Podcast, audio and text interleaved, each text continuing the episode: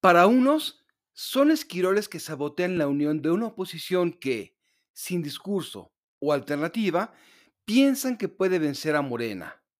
Otros les dedican conferencias de prensa para decirles que son irrelevantes.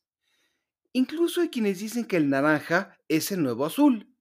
Con todo esto, ¿qué pensar sobre el movimiento ciudadano? Realpolitik 101. Comentario político rápido, fresco y de coyuntura con Fernando Duorak.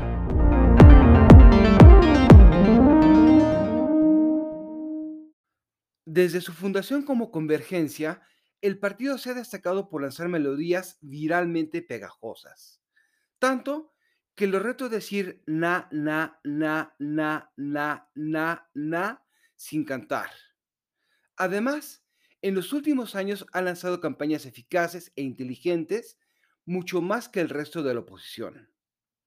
Al parecer, Movimiento Ciudadano ha entendido que tras el colapso del sistema de partidos en 2018, la reconfiguración se hará desde lo local y en algunas entidades por ello busca ganar el registro, luego construir bancadas locales y una vez afianzados, apostar por gubernaturas.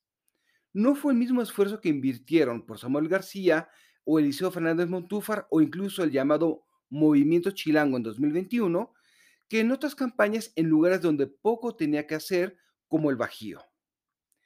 Llama la atención su capacidad para cooptar liderazgos jóvenes, descontentos con partidos que nunca les dejaron subir, pues están capturados por cúpulas anquilosadas y endogámicas. En algún momento de mediados del próximo sexenio, lo que quede del PRI y lo que haya rescatable del naufragio del PRD podrían unirse como movimiento ciudadano para formar un partido de centro izquierda y los naranja tienen, hasta este momento, la posibilidad de convertirse en socios mayores. Sin embargo, tengo algunas dudas. Por más inteligentes que sean las campañas y más locales que sean sus mensajes, falta sustancia programática y discursiva a nivel federal, lo que les pone en el riesgo de quedarse en divertidos spots. Tampoco queda claro si su capacidad de cooptación de liderazgos implica la consolidación de estructuras partidistas sólidas y competitivas más allá de ciertas regiones, o si eso convendría a una dirigencia nacional que podría verse rebasada en tal escenario.